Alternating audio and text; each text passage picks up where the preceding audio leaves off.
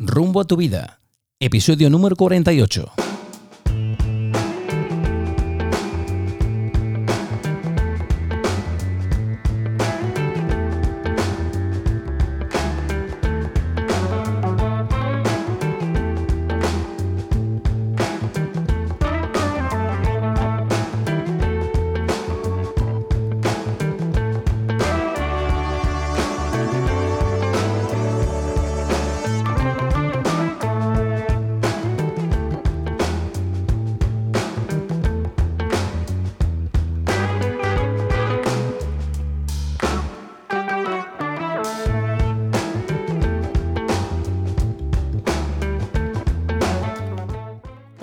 Amigos? Y bienvenidos a un nuevo episodio de Rumbo a tu vida.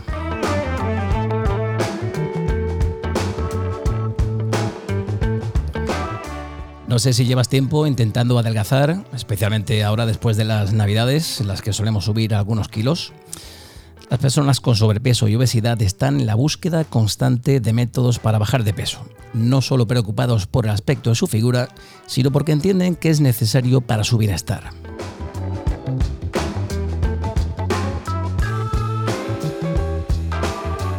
Este sentido, una buena alimentación y una continua rutina de ejercicio son esenciales para bajar de peso. Sin embargo, no son los únicos esfuerzos que se deben realizar, ya que hay otros factores que influyen en este.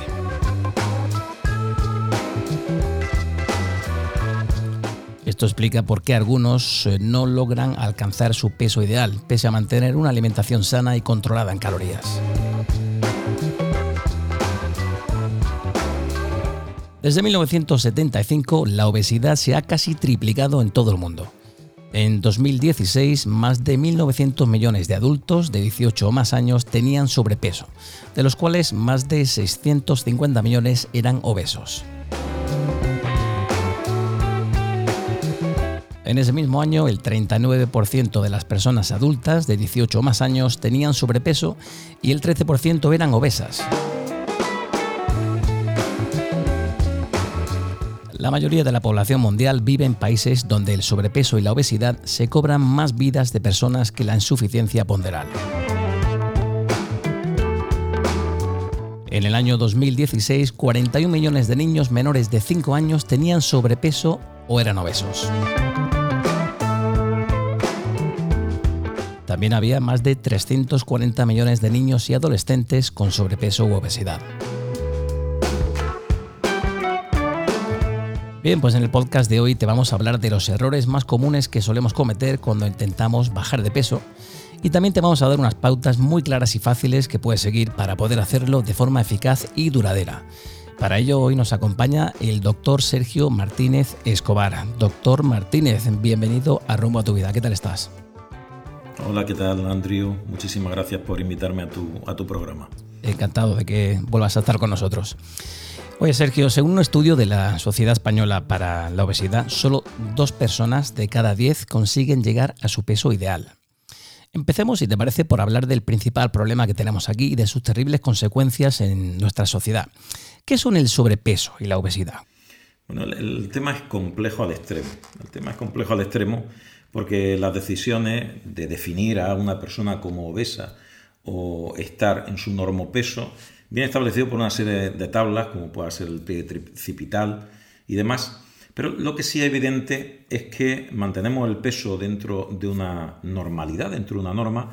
Todo el mundo piensa lo mismo y confundimos peso con volumen, que es el primer, el primer error. Hay gente que tú la subes a una báscula y tiene un exceso ponderal que no se corresponde con un exceso real del volumen de grasa. La obesidad realmente la entendemos como el exceso de volumen de grasa. Y pongo un ejemplo. Si nosotros cogiéramos a un culturista que pesa 100 kilos y mide un metro 70 y es pura masa muscular, nadie diría que es un obeso. Creo que me explico. Muy cierto. Entonces, evidentemente, sumado a que es muy difícil, muy difícil, de hecho todas las básculas estas que vemos en los gimnasios y en muchas consultas de dietética, que pretenden medir por impedanciometría la proporción de masa grasa y de masa magra, es decir, el músculo y la grasa, pues prácticamente ninguna tienen esa utilidad real, porque solamente la alteración volumétrica, que una persona se beba un litro de agua antes de la medida y después de la medida, puede variar totalmente esos parámetros de impedanciometría. Eso lo vemos en la unidad de cuidado intensivos cuando se ha intentado utilizar la impedanciometría multifrecuencia, que es lo que básicamente termina este tipo de estudios. Con lo cual es muy complejo, la definición es muy compleja. Pero si vamos directamente a ser objetivos, tendremos que decir quizá una sola cifra. 8 millones de muertes al año por sobrepeso. 8 millones de muertes de forma directa o indirecta. Es una verdadera barbaridad. Escalofriante. Y es una verdadera barbaridad que es escalofriante porque se ha convertido en una epidemia.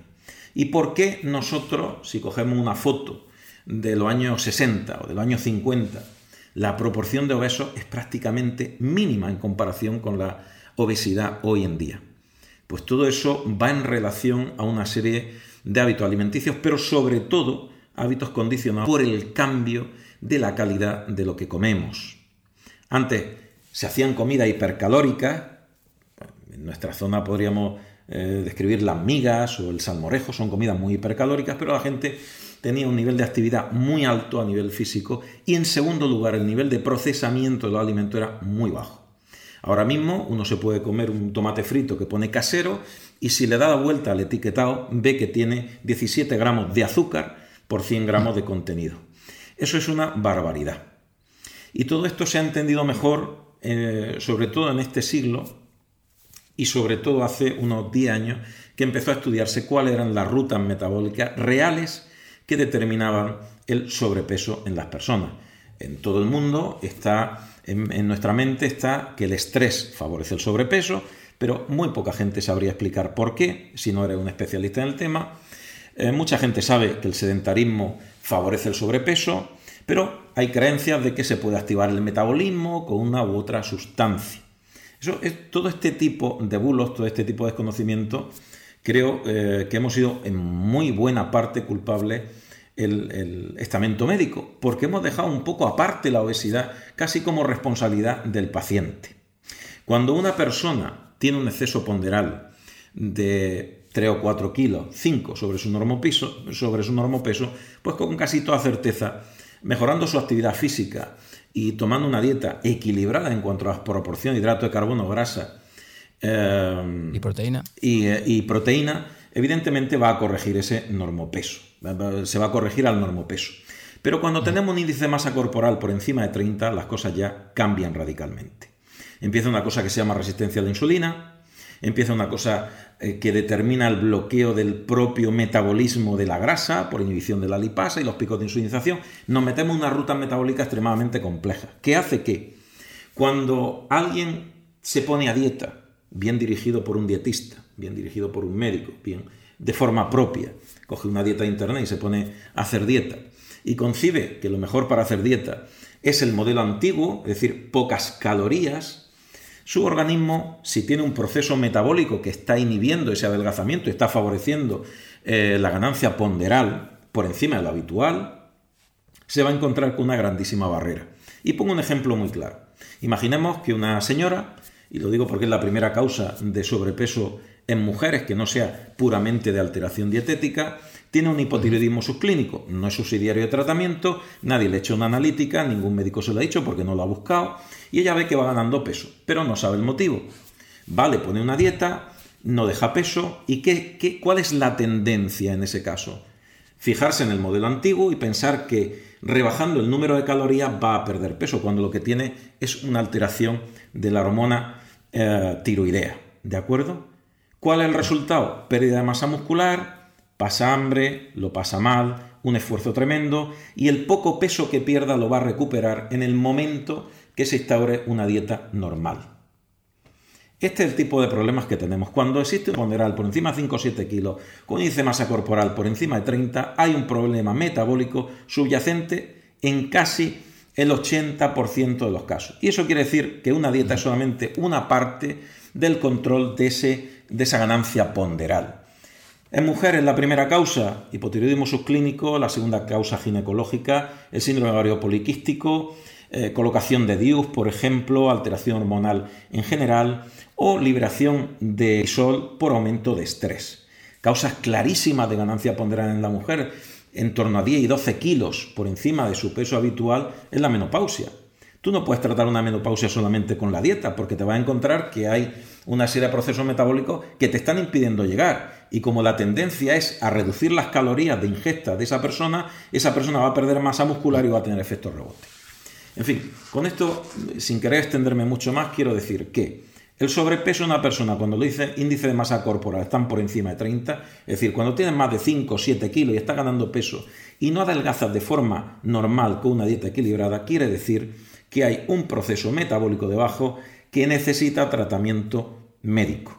No solamente dietético, la dieta es solamente un pilar. Y para controlar el peso hay tres pilares.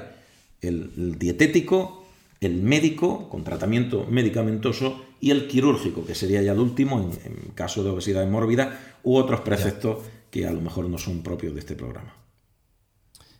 Pues con esto me acabo de contestar a, la mayoría de preguntas que te tenía preparadas, así que Sergio, ha sido todo un placer. no, en serio, pero explícale a la audiencia cuáles son las consecuencias para la salud más comunes de tener sobrepeso o de ser una persona obesa. Pues las consecuencias, eh, al margen de estos 8 millones de decesos que hay de forma directa o indirecta, pues son todas malas. Evidentemente hay problemas articulares, es un proceso, la obesidad es un proceso inflamatorio larvado. Eso quiere decir que cualquier proceso autoinmune lo va a potenciar, que cualquier proceso de depósito a nivel de las arterias, sobre todo las coronarias o cerebrales, eh, de depósito de sustancias lipídicas, lo va a determinar. Eh, somos más proclives a padecer infarto, angina, infartos cerebrales. Eh, todo este tipo de procesos, incluidos algunos tipos de cáncer, se potencian debido a este proceso de inflamación solapada y larvada en el tiempo por el sobrepeso. Evidentemente, los problemas articulares son derivados de la eh, alteración mecánica que supone el tener un exceso de kilos, mayor cuanto mayor es ese exceso de kilos sobre tus articulaciones y los huesos en general. Esos son algunos de los problemas, desde cáncer, aumento de probabilidad. Fíjate, y, hoy en día y hoy en día no nos cuestionamos, ¿no? El por qué tantísima gente muere de cáncer o de, en fin, de enfermedades eh, cardiovasculares. La obesidad es uno de los factores claros en, este proceso, sí. Bueno, pues si te parece, Sergio, a continuación pasemos a hablar de los errores más comunes que comete la mayoría de personas cuando intenta perder peso. Pero antes me gustaría que escuchásemos el testimonio de una personal trainer llamada Sara Scali, la podéis encontrar en Instagram como tal, Sara Scali, que ha tenido bien echarnos una mano y darnos unos sabios consejos. Y esto fue lo que nos dijo cuando le preguntaba cuáles son los errores más comunes que cometemos cuando intentamos bajar de peso. Vamos a ver qué nos dice. Buenos días. El tema de hoy son los errores comunes que comete la gente para perder peso. La frase clave es que no hay milagros para perder grasa. Y los errores comunes, la pérdida de grasa, pues sería eliminar los carbohidratos complejos, que son una fuente de energía maravillosa. La gente los teme. Se exceden en comer fruta, que es un azúcar simple, se convierte en grasa si no lo quemamos. Eligen batidos eh, supuestamente adelgazantes milagrosos, sustituyendo la comida convencional por, eh, por esos últimos. Y utilizan quemadores con pruebas científicas escasas entran en déficit calórico descomunal que nos pruebe un, efecto rebote grandísimo también. Total, mi consejo de verdad, todo lo que nos pueda llevar y acercar a unos desequilibrios alimenticios, es mejor evitarlo porque muchas chicas, muchas jovencitas caen en bulimia, anorexia y es algo muy serio tan sencillo y tan complejo que la gente se equivoca continuamente. A ver, si te parece, Sergio, vamos a enumerar, porque ha dicho muchas cosas. Vamos a enumerar un poquito lo que ha dicho Sara Scale. Mencionaba dietas restrictivas. Hay mucha gente que restringe carbohidratos pensando que son el demonio.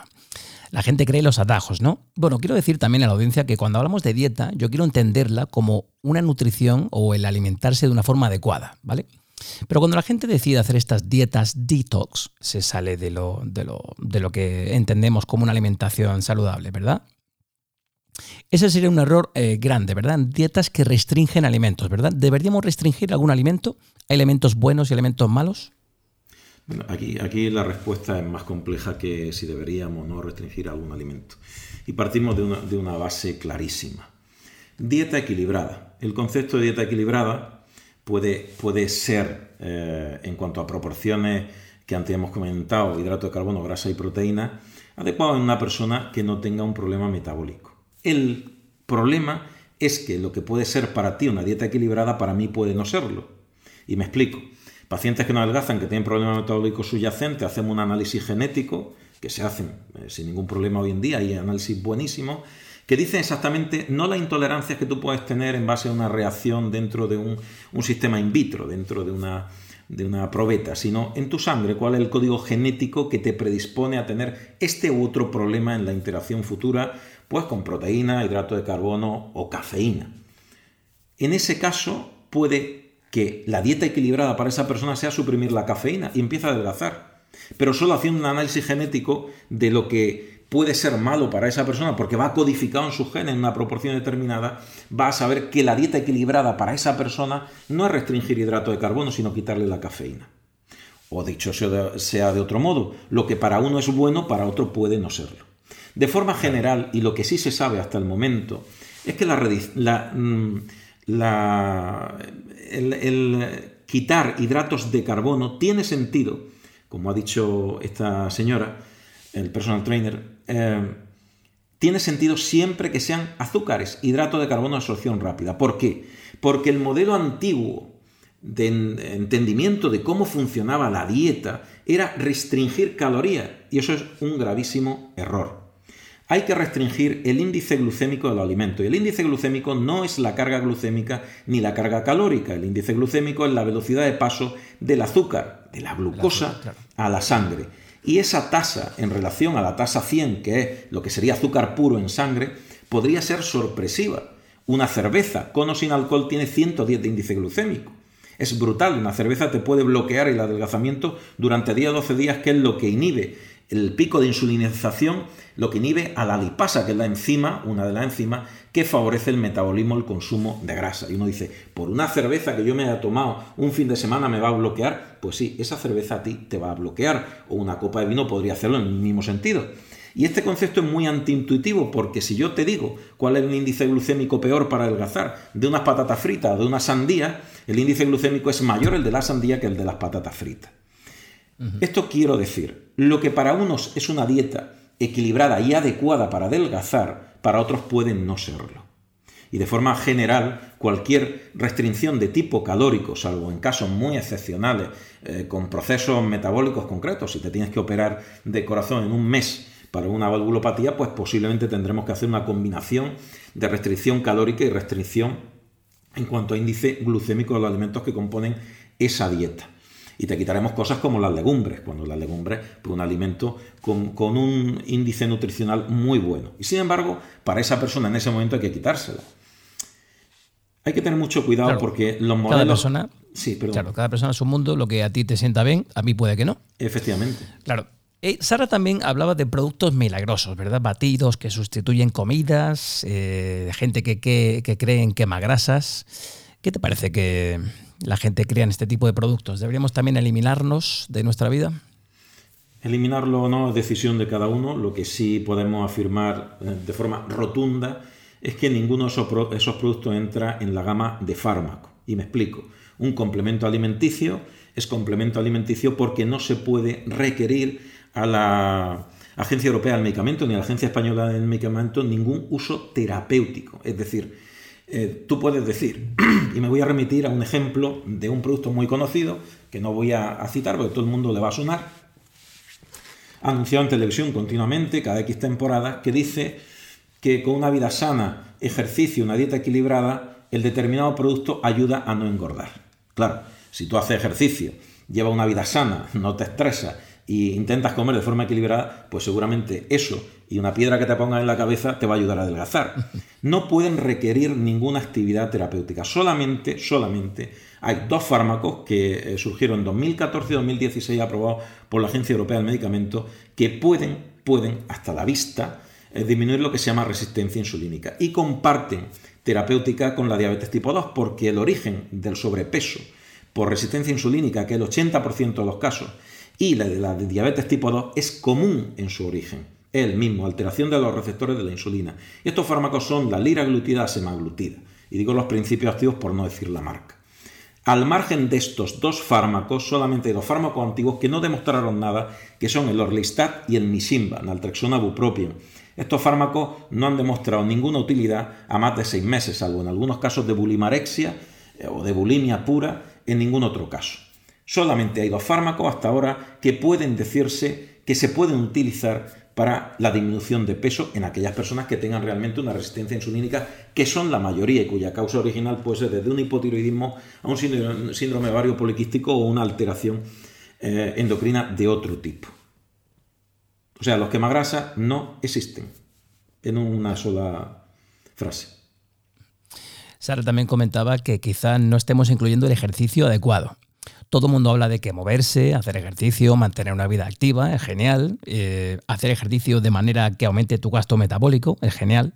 Pero ¿qué, qué tipo de ejercicio recomiendas para perder peso? Quizá ejercicios de fuerza, de cardio, ambos combinados, ejercicios de intervalos, o también, como decías anteriormente, depende de cada persona porque para una persona con sobrepeso no le puedo poner a hacer eh, intervalos. Claro, mm, de forma global, en una persona sana el ejercicio de fuerza se ha demostrado en ensayo clínico que es mejor al e-, ejercicio aeróbico. ¿Por qué? Porque el aumento de masa muscular hace que el aparato, tu musculatura, procese mejor y en más cantidad y más rápido los hidratos de carbono, sobre todo los de absorción rápida, los que se queman de forma rápida. Por lo tanto, aquel ejercicio de fuerza que favorezca el aumento de masa muscular va a evitar que en un futuro tú tengas un efecto rebote, fundamental. Sin perjuicio de que, evidentemente, si hace ejercicio de fuerza, será bueno que caliente haciendo ejercicio aeróbico o que haga ejercicio aeróbico. No, no es contrario lo uno al otro, pero mejor hacer ejercicio de fuerza que solo hacer ejercicio aeróbico, solo correr en cinta. Uno se pone a correr en cinta y no adelgaza. Tendrías que correr muchísimo, ¿no?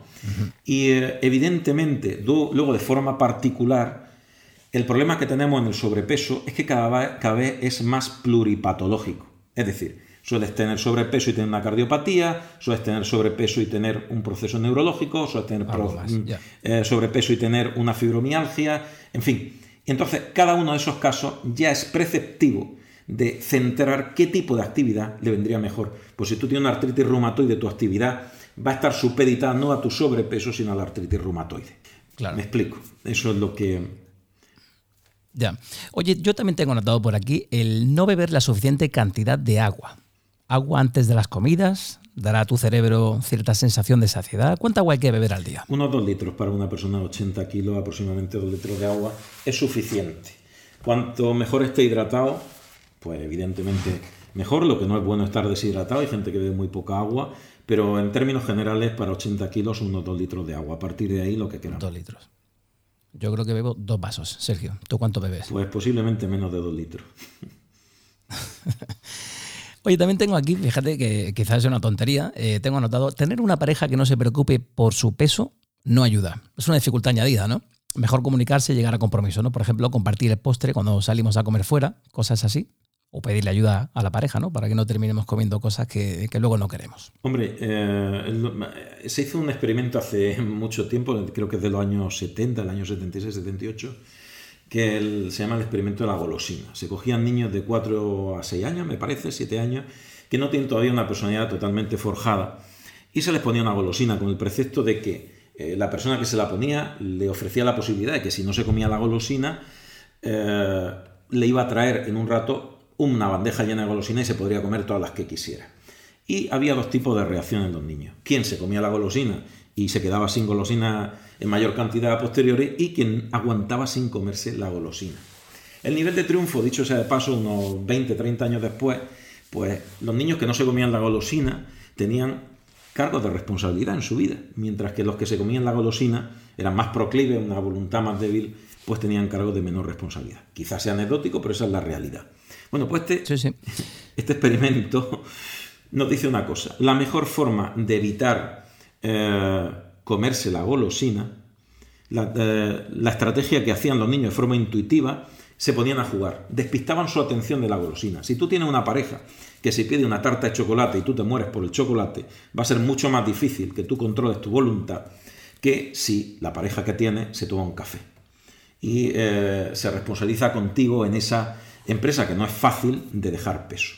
Y con esto también quiero decir otra cosa. En 2014 se hizo un experimento en el Instituto Pasteur en Francia sobre el nivel de adicción que generan los hidratos de carbono de absorción rápida, el azúcar.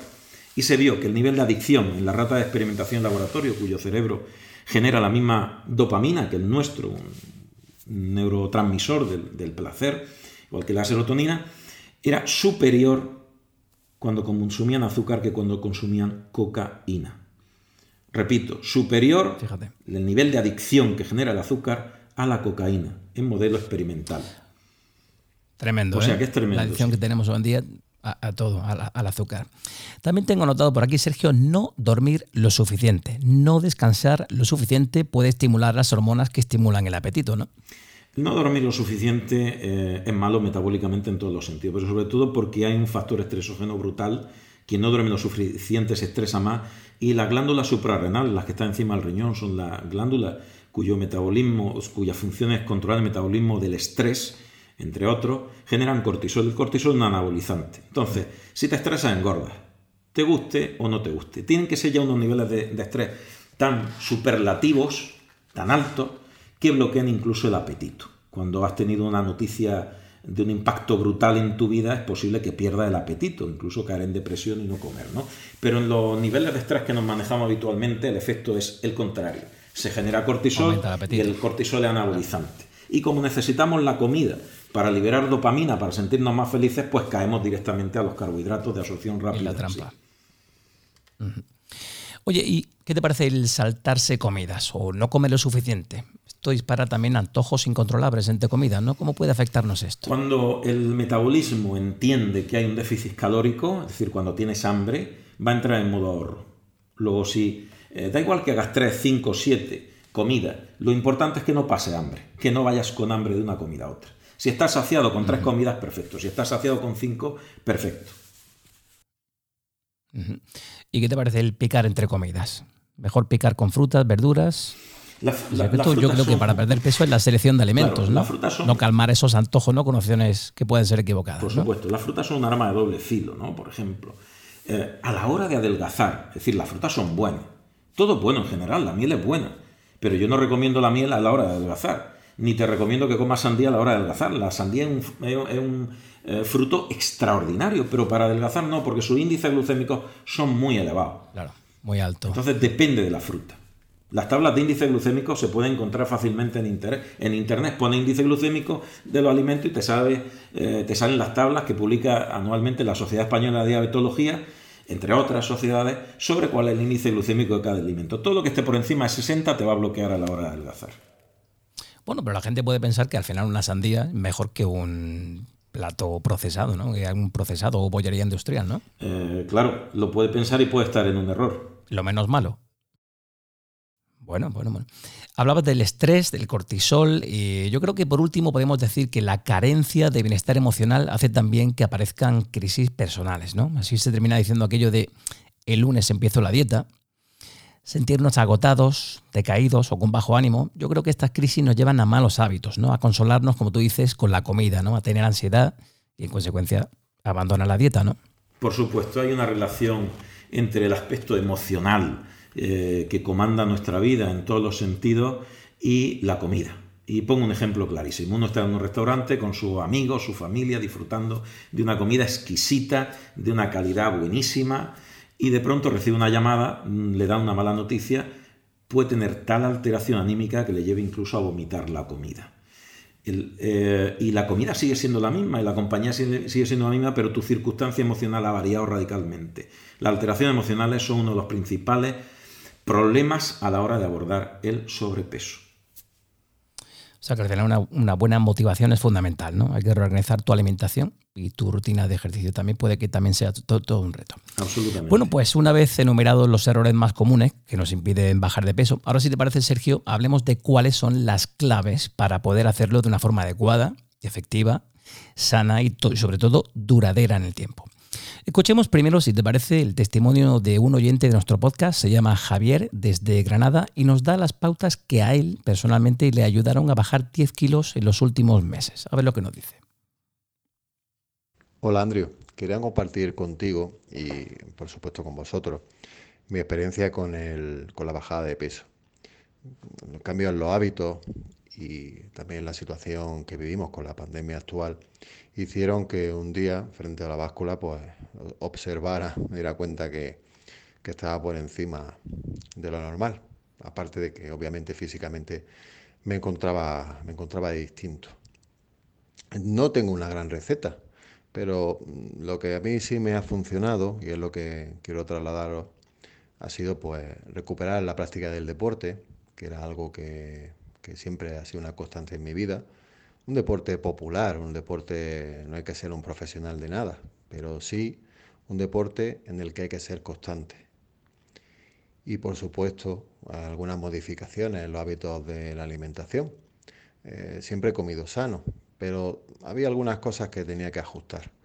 Entonces, bueno, pues no comer entre horas, quitar eh, alimentos quizás muy calóricos y bueno, pues con, esa, con esos pequeños ajustes y siendo paciente, pues he conseguido quitarme esos kilillos de más y recuperar un poco el tono activo. Pues ese era Javier de Granada. Muchas gracias, Javier, por tu, por tu audio. Menciona unos retoques en su dieta, menciona hacer deporte, menciona sobre todo constancia. Escuchamos también, si te parece, Sergio, lo que nos dice nuestra entrenadora personal, Sara Scali, acerca de cuáles son las eh, claves para bajar de peso.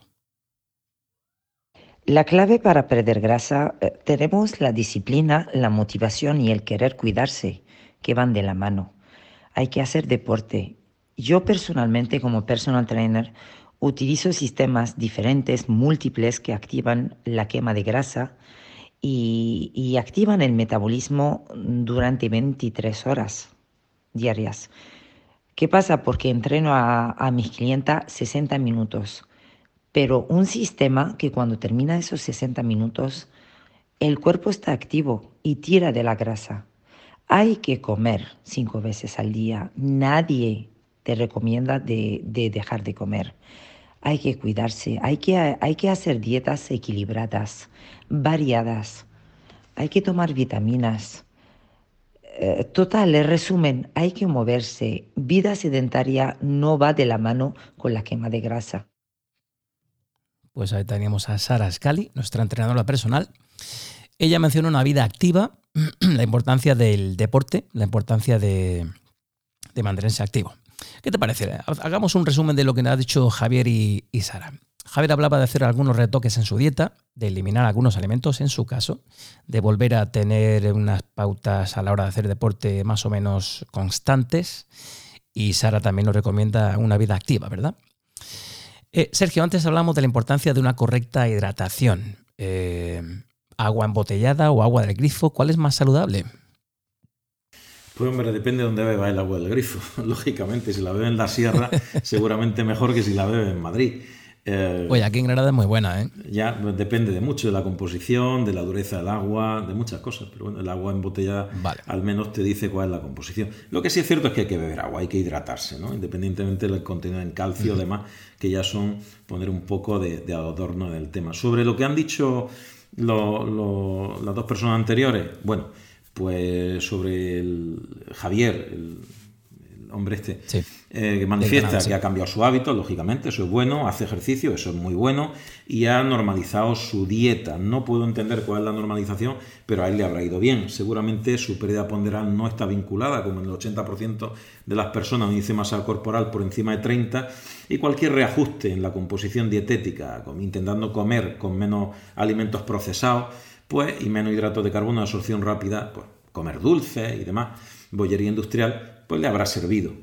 Pero, pero la dieta, insisto, y en esto estoy en contraposición a la opinión de la que ha manifestado la, personal trainer, Sara. lo de hay que tomar vitaminas, hacer dieta equilibrada, quema grasa, bueno, los quemagrasas que ya he dicho que no existen, no existen. Los quemagrasas no existen. Y eso de activar el metabolismo en una hora que dura 23, eh, lo pongo seriamente en duda, no existe ningún estudio que eso lo diga Porque el metabolismo es muchísimo más complejo y más lógico que todos estos prejuicios que tenemos de que hay que activar el metabolismo. Las tasas metabólicas están totalmente determinadas a nivel clínico y tú una tasa metabólica normal sentado, una tasa metabólica 1, si estás sentado todo el día, pues eso es lo que consume. Y si estás activado todo el día haciendo ejercicio, evidentemente consumen más. Pero eso es el modelo calórico. No quiere decir que exista nada milagroso para que tú te pongas a consumir tu grasa, porque el concepto quemar grasa ya de por sí no existe. La grasa es una reserva eh, eh, absolutamente necesaria de consumo lento que se produce cuando el azúcar en la sangre ya ha sido consumida, prácticamente cuando, cuando llevamos a ciertos niveles y el glucógeno que está dentro del músculo y fundamentalmente en el hígado también llega a cierto nivel de consumo. Entonces el organismo tira de grasa. Si no se han dado esos dos preceptos, no hay nada milagroso que tú te puedas tomar que consuma la grasa. No, no, no es así. La grasa no se va a activar porque uno quiera. Y si no hace ejercicio en la cantidad suficiente, tampoco va a llevar al consumo del azúcar en sangre ni el glucógeno en, los tejidos musculares y hepáticos como para que la grasa empiece a consumirse. Nuestra reserva de grasa es una reserva de combustible, de energía de largo plazo. Entonces, el tema, dieta equilibrada, depende para quién. No existe la dieta equilibrada y mucho menos la dieta milagro. Y cada persona, si estamos hablando de poco peso, entre 5 y 7 kilos lo que tiene que perder, seguramente no habrá ningún problema metabólico. Pero si no pierde peso haciendo dieta, las que le han puesto, o la que ha decidido hacer por su cuenta, si ha empezado súbitamente a coger peso sin cambio dietético, ni cambio de su actividad física, y no sabe por qué, o tiene más de 5 o 7 kilos de sobrepeso mantenido en el tiempo, quiere decir que debajo hay un problema metabólico y eso solo una dieta no es suficiente. Lo único que va a conseguir va a ser perder masa muscular y tener efecto rebote en un futuro. Bueno, pues eh, clarísimo, cristalinamente claro. También tenía aquí anotado una especie de lista, Sergio, con una serie de pautas que, según mucha, muchísima gente, son buenas para bajar de peso. A ver qué te parece a ti. Hablamos hace un segundito de la importancia de una correcta hidratación, eh, creemos que es buena. Eh, tengo por aquí también, en segundo lugar, desayunar alimentos ricos en proteínas. Tomar un rico desayuno en proteínas podría deducir, reducir los antojos y la ingesta de calorías durante todo el día, tener un efecto saciante. ¿Qué te parece a ti esto? Pues no, no es cierto.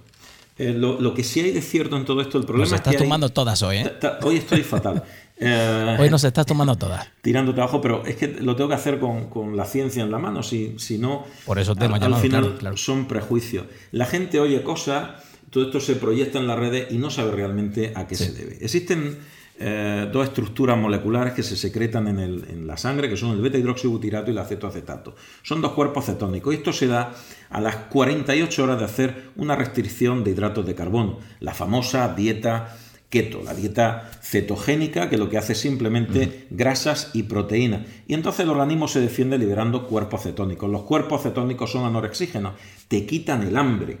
Por eso si durante 48 horas tú comes solamente carne o pescado, pues se te quita el hambre, porque inhibe tu centro de la saciedad.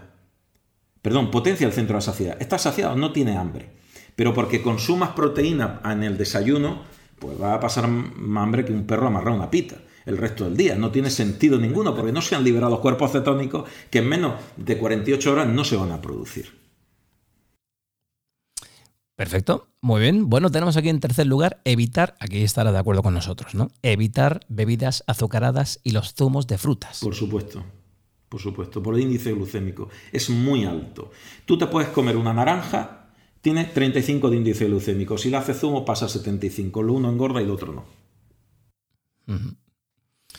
Oye, hablábamos antes de la importancia de beber agua Aquí tengo puesto en cuarto lugar beber agua antes de las comidas. Fíjate, un estudio demostró que beber agua media hora antes de las comidas aumentaba la pérdida de peso en un 44% durante tres meses.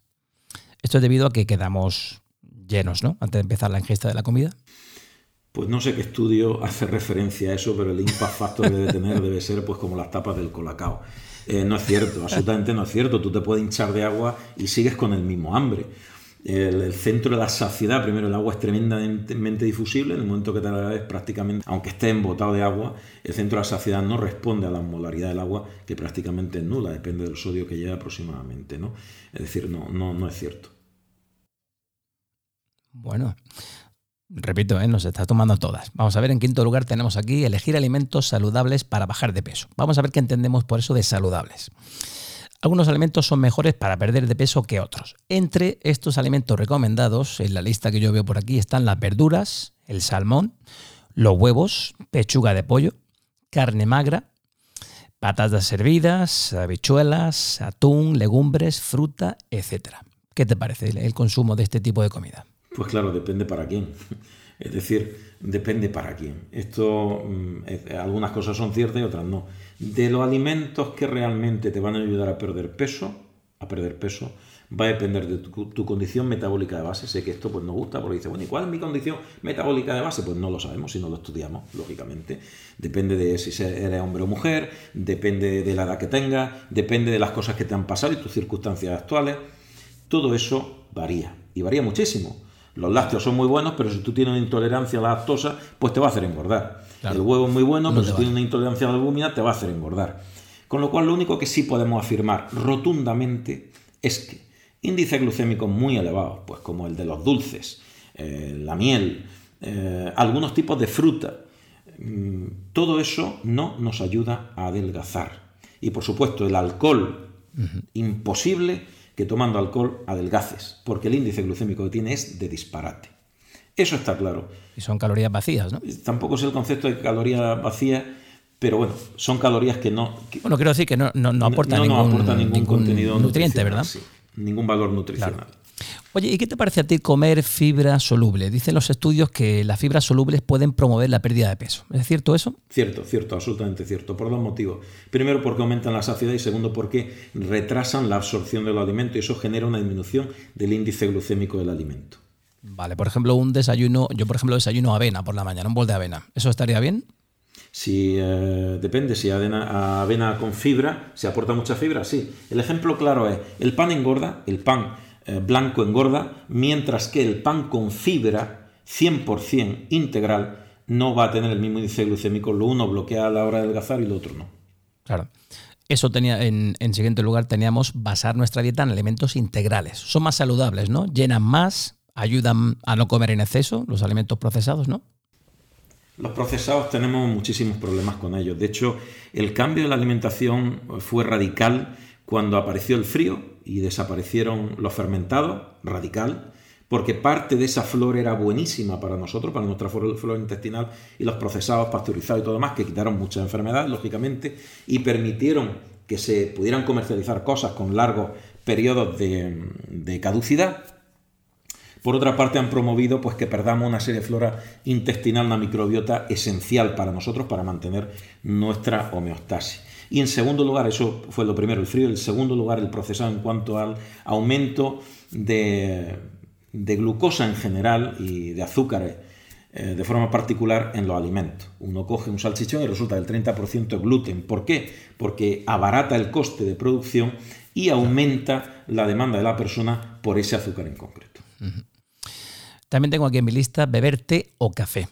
La cafeína aumenta tu metabolismo entre un 3 y un 11% y te pone más nervioso. Entonces ahí entraríamos en la cafeína. Pues puedes tomar café si tú no tienes ninguna intolerancia a la cafeína o tu genética permite la cafeína. Yo he visto muchísimos bloqueos, muchísimos, por cafeína.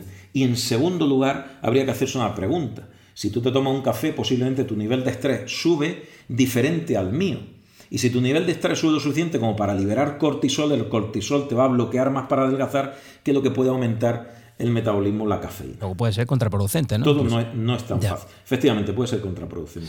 Con esto quiero decir que solo si tienen un exceso de peso por encima de 5 o 7 kilos, lo mejor es que lo analice un especialista, porque cada caso suele ser diferente. Oye, ¿es aconsejable comer despacio? Dicen que comer rápidamente puede conducir a un aumento de peso con el tiempo, mientras que comer lentamente te hace sentir más lleno y aumenta las hormonas para bajar de peso. ¿Qué hay de cierto en eso? El tiempo de absorción de los alimentos es menor, es lo único que podría justificar que comer lento eh, favoreciese un mayor equilibrio metabólico, pero solamente eso. La disminución de índice glucémico posiblemente si mezcla alimentos con fibra va a ser mejor. Si bebes poca agua durante las comidas, al hacer menos soluble el bolo alimenticio, se ralentiza la absorción, también es bueno, decir, que bebas el agua antes o después de la comida, pero no durante, pero lo demás no. Lo demás, el comer lento, comer rápido, pues tiene más que ver con tu estado emocional que otra cosa. Vale. Y en último lugar, Sergio, tenemos aquí eh, dormir bien, descansar lo suficiente. Esto sí que es beneficioso, ¿no? Descansar lo suficiente, si estás todo el día tumbado, pues evidentemente tu, tu metabolismo va a ser muy bajo, muy bajo, muy bajo. Eso te engorda, te, vuelve, cuesta más trabajo rodearte que saltarte. Bueno, pero dormir, mal es un, factor también de riesgo, ¿no? Dormir mal es un factor estresógeno, como hemos dicho antes, claro. que evidentemente pues, va a aumentar tu cortisol, va a tener una serie de problemas emocionales, de estrés, etcétera, que van a favorecer tu ganancia ponderal. Con esto quiero decir que todo, todo, como decía eh, un sabio, decía, mm, veneno no de veneno depende de la dosis. Dormir, pues sí, evidentemente debo dormir bien. ¿Cuánto? Pues si duermes mucho va a ser malo, si duermes poco también. Comer depende qué, para qué persona y en qué circunstancias. Una persona a la hora de adelgazar puede tener 15 o más variaciones dietéticas durante ese, proceso. Por lo tanto, quien quiera tratar con una sola dieta para todo un proceso de adelgazamiento, pues ya de entrada desconfía porque no es verdad. No hay una dieta para solucionarlo todo. Yo hago la dieta de la grasa y a todo el mundo le pongo la dieta de la grasa. Es que eso no sirve. No sirve. Primero porque eso no es un concepto metabólico real y segundo porque cada persona es un mundo diferente.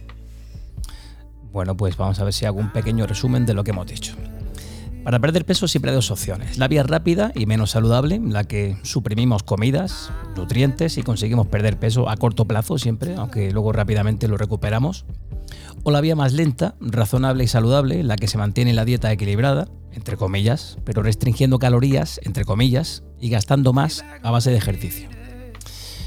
Complementa la dieta siempre con ejercicio, la mejor manera de entre comillas, reducir calorías, ingiriendo menos y gastando más. Recuerda que dieta para perder peso sin ejercicio carece, carece de sentido. Mejor con alimentos frescos, los precocinados y comidas preparadas suelen tener más grasas, más aditivos. Eh, también, bueno, la ingesta de raciones de fruta y de verduras se recomienda, comer despacio y masticando bien. Has dicho que, bueno, que todo depende también, el proceso de alimentarse eh, puede ser eh, dependiente de la persona. No te saltes o suprimas comidas. El suprimir comidas quizá haga que en la siguiente tenga mucha más hambre. No te olvides de hidratarte. El agua puede ser muy necesaria para el mantenimiento de las funciones orgánicas. Recomiendas 2 litros al día. Eh, no hay que obsesionarse con perder peso, ¿no? Piensa que es un trabajo a largo plazo y no hay que permitir que el peso cambie tu estado de humor ni que domine tu vida. Y sobre todo, consultar con profesionales, ¿no? Como tenemos esta tarde aquí con Sergio Martínez, si fuese necesario. Si tienes que perder mucho peso o te cuesta bastante adelgazar, como bien dice Sergio, es que ahí hay un, un problema subyacente. No existen las dietas milagro, las dietas que te aconsejen otras personas porque a ellos les haya funcionado. Y al final hay que tener paciencia y ponerse unos objetivos reales que se puedan alcanzar. No hay que olvidar que los expertos aconsejan no perder más de un kilo, entre medio kilo y un kilo de peso como mucho por semana. No sé si me equivoco.